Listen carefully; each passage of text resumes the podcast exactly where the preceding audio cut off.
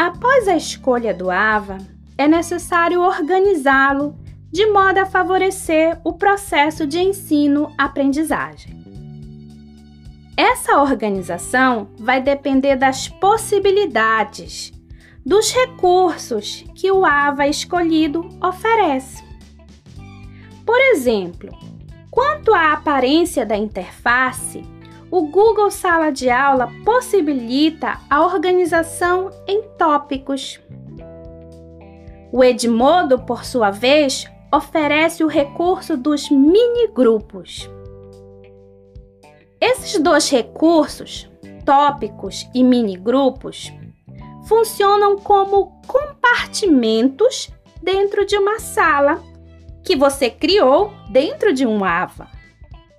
É dentro desses compartimentos que você vai publicar, que você vai postar as suas aulas, os materiais e as atividades para os seus alunos.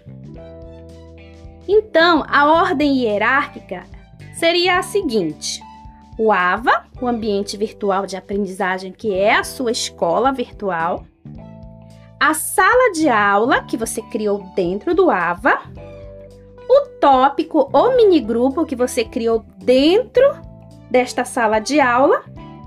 E dentro desses tópicos ou mini grupos é onde você posta as suas aulas.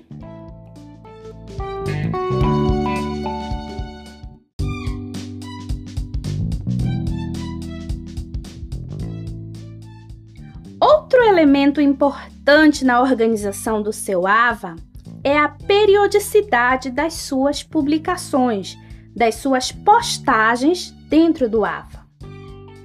É importante que você crie, que você estabeleça uma rotina de interação com seus alunos dentro do AVA, de modo a não deixá-los perdidos, confundidos, sem saber o que devem fazer e quando devem fazer. No Google Sala de Aula, eu costumo organizar minhas postagens por semana e destacar o período dela. Por exemplo, no tópico, no topo eu escrevo semana 1, entre parênteses, do dia 1 ao dia 6. No outro tópico, semana 2, do dia 8 ao dia 14. E assim por diante. No Edmodo, eu costumo organizar por atividades numeradas. Por exemplo, atividade 1, atividade 2, atividade 3. E dentro de cada atividade, eu posto, eu deposito os materiais necessários para realizá-la. É importante lembrar que, tanto na organização dos tópicos quanto no recurso dos mini grupos, é importante deixar bem claro as datas para cada atividade. Um recurso muito bacana que a maioria dos AVAs oferece é fazer o agendamento para entrega de atividades. Dessa forma, os alunos recebem um lembrete automático no aplicativo do AVA e também por e-mail de quando a data final da entrega estiver próxima.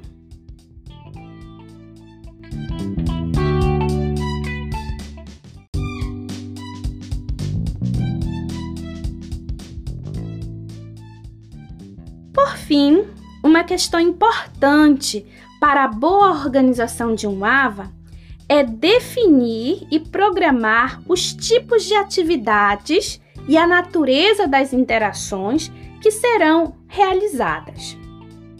Você pretende fazer apenas atividades assíncronas, ou seja, aquelas atividades que têm um tempo maior para entrega, ou também você pretende fazer atividades síncronas, ou seja, aquelas atividades realizadas em tempo real, com data e hora pré-definidas.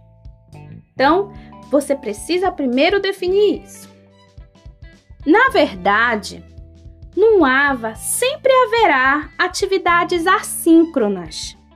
já que o professor pode depositar material para leitura, vídeos, áudios e deixar lá no AVA. Né? Então, o aluno vai acessar no tempo dele, quando ele necessitar daquele material. As atividades síncronas, aquelas realizadas em tempo real, muitas vezes são opcionais, porque nem todos têm uma boa internet para acompanhar uma videochamada ou uma videoconferência. Quaisquer que sejam as modalidades de interação escolhidas, isto é, síncronas ou assíncronas, é muito importante que informações como data, hora, tipo de atividade, recurso necessário sejam divulgados com antecedência para os alunos.